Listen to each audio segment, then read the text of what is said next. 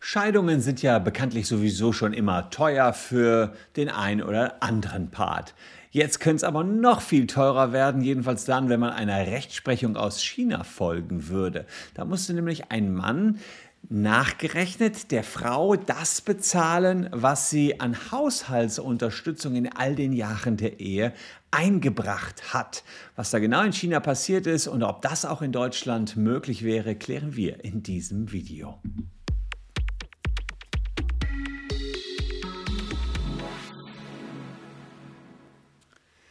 Hallo, ich bin Christian Solmecke, Rechtsanwalt und Partner der Kölner Medienrechtskanzlei Wildebeuger und Solmecke und lasst gern ein Abonnement für diesen Kanal da, falls euch Rechtsthemen interessieren. Fünf Jahre war ein Mann in China mit seiner Frau verheiratet, dann hatte er keine Lust mehr auf die Ehe und hat sich getrennt. Und die Frau sagt, naja gut, ich habe mich in den fünf Jahren um den Haushalt gekümmert und das muss doch irgendwie auch aufge, äh, ausgeglichen werden.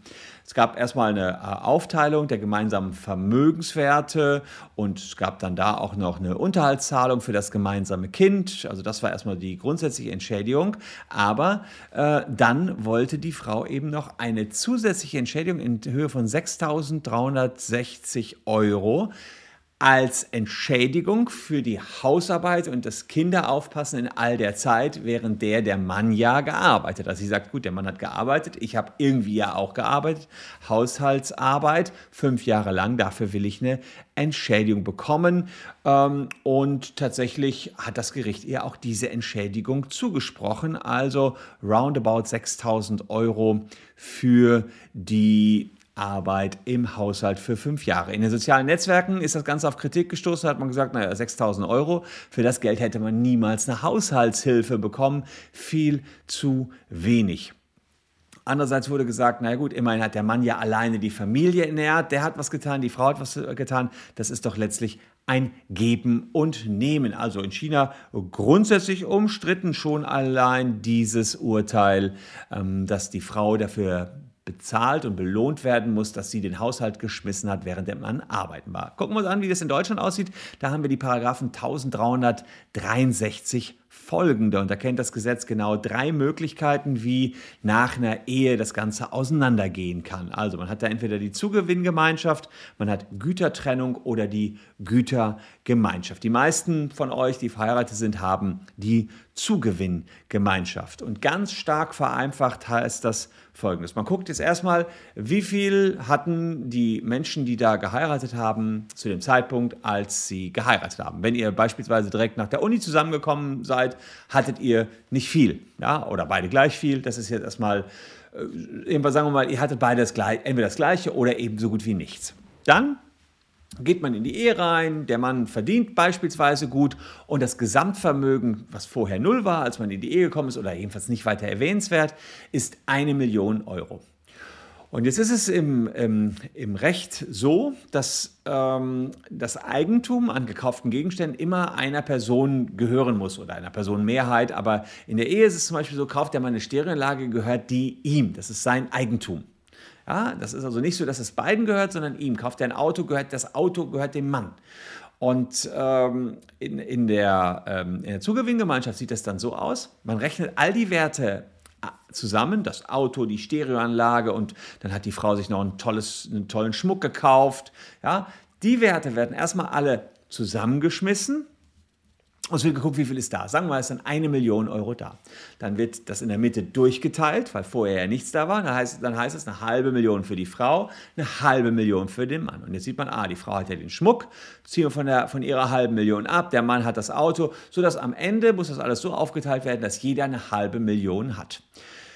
Also das Interessante ist, dass, dass, äh, dass die Eigentumsverhältnisse erstmal recht klar sind, aber vom wirtschaftlichen her halbe halbe gemacht wird. Ja, und wenn dann zum Beispiel man sieht, ach, der Mann, der hat aber das Haus gekauft und der wäre da alleiniger Eigentümer, wobei da ist es oft so, bei Häusern stehen dann beide im Grundbuch drin, aber sagen wir nur, der Mann hätte das gekauft, und er hätte jetzt ein Haus von 700.000 Euro, da müsste er eben 350.000 Euro dann halt in Cash seiner Frau auszahlen, könnte aber das Haus behalten, wenn es in seinem Eigentum ist, genauso wie die Stereoanlage und das Auto. Aber das Geld muss dann eben rüberfließen, jedenfalls dann, wenn bei ihm ein höherer Gewinn ist. Also so vereinfacht gesagt, läuft eine Scheidung in Deutschland. Man schmeißt alles in einen Pott, weil die Frau ein bisschen arbeiten, geht das in den Pott. Der Mann, dann ist meinetwegen eine Million zusammengekommen, Zugewinn wohlgemerkt. Also vorher war null da oder vorher hatte jeder das Gleiche, jeder hatte 1000, dann ist der Zugewinn trotzdem eine Million.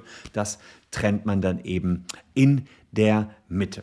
Naja, und äh, dann muss der eine an den anderen in der Regel Ausgleichszahlungen zahlen. Das heißt, äh, sieht man, der Zugewinn beim Mann war eben ganz äh, groß. Er hat das ganze Eigentum jetzt und muss er eben der Frau die Hälfte des Überschusses ausgleichen.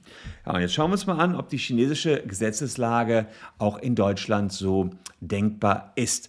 Ähm, in Deutschland gibt es den sogenannten nachehelichen Ehegattenunterhalt. Ja, aber der, also klar, für Kinder muss man zahlen, das ist klar, aber muss man auch nur nachher für die Ehefrau zahlen? Das war früher so und heutzutage ist im Gesetz das Ganze anders geregelt in 1576. Da steht drin, dass schwerwiegende Gründe vorliegen müssen, die die Erwerbstätigkeit, die eine Erwerbstätigkeit der Ehefrau oder des Ehemannes, je nachdem, entgegenstehen. Das kann zum Beispiel eine schwere Krankheit sein. Das heißt, in der Regel ist das, was im Gesetz äh, so jetzt neuerdings, also ich weiß gar nicht, zehn Jahre oder sowas, vorgesehen ist, ähm, so ausgestaltet, dass die Frau jedenfalls keinen weiteren Unterhalt mehr bekommt. Das heißt, die Frau kriegt die Hälfte des Zugewinns, aber das war es in aller Regel. Und dann muss sie im Prinzip arbeiten gehen und sich selbst ihren Teil verdienen. Da kann man sagen, das ist unfair, weil sie ja keine Möglichkeit hatte, also die Frau oder der Mann muss man immer wieder sagen, ja, oft ist es aber die Situation so, dass die Frauen zu Hause geblieben sind, noch äh, in Deutschland und dann eben sie nicht in der Jobposition weiter aufgestiegen sind, sondern nur der Mann ist aufgestiegen. Naja, und dann ist es eben so, dass dann ähm, die Frau sich sagt, na toll, jetzt bin ich noch ähm, bei meinem, gerade eben, Key, ich bin noch, noch Junior Key Account Bezahlung, wäre aber längst schon Chef der Key Account Abteilung. Meinetwegen ist doch total unfair. Ich steige jetzt viel kleiner ein. Aber da sagt man, naja, es gibt also keine nachvertraglich großen Pflichten, nur in ganz, ganz schwerwiegenden Gründen muss man eben äh, einspringen. Und insofern äh, ist es so, dass da kein nach nachehelicher Unterhalt gezahlt wird. Naja, aber jetzt könnte man sich ja die Frage stellen, gut, das ist ja das eine, aber man könnte ja schon, das ist also der nacheheliche Unterhalt, aber man könnte auch schon beim Zugewinn ja überlegen, hat nicht auch die Frau zum Zugewinn beigetragen, indem sie im Haushalt gearbeitet hat? Also wenn, da sind wir sozusagen bei der Rechnung dieser eine Million.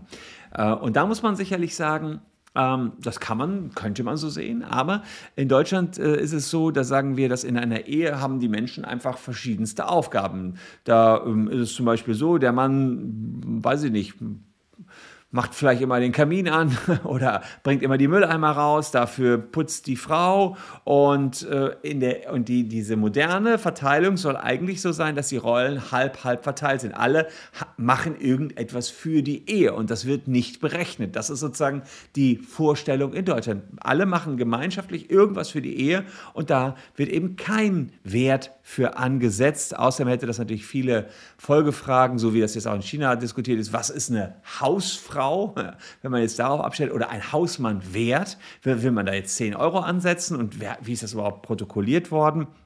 Das würde auf alle Fälle erstmal alte Rollenbilder nochmal hervorrufen und man muss sagen, äh, Scheidungsprozesse würden dadurch wahrscheinlich noch länger dauern. Nee, nee, es ist so, dass man sagt, während der Ehe tun alle was füreinander und das wird auch nicht vergütet und nach der Ehe gehen alle ihre getrennten Wege und da gibt es also auch keine nachehelichen Pflichten mehr, in der Regel jedenfalls nicht. Also von der Idee her sicherlich gut, aber so ein Entschädigungsausgleich für Hausarbeit ist in der deutschen Rechtslage nicht vorgesehen und dass sich dahin das Recht ändern würde, halte ich persönlich auch eher für unwahrscheinlich. Das heißt, die Frau hätte hier in Deutschland dann mal Pech gehabt, da hat sie tatsächlich mehr in China bekommen, allerdings 6000 Euro hm, für fünf Jahre Haushalt und Kinderpflege wäre dann, wenn man es denn schon durchrechnet, meines Erachtens auch ein bisschen wenig. Euch herzlichen Dank fürs Zuschauen. Diskutiert das Thema gerne unten in den Kommentaren. Hier seht ihr noch zwei Videos, die ebenfalls sehr gut zu euch passen könnten. Danke, dass ihr meine Gäste wart. Tschüss und bis morgen.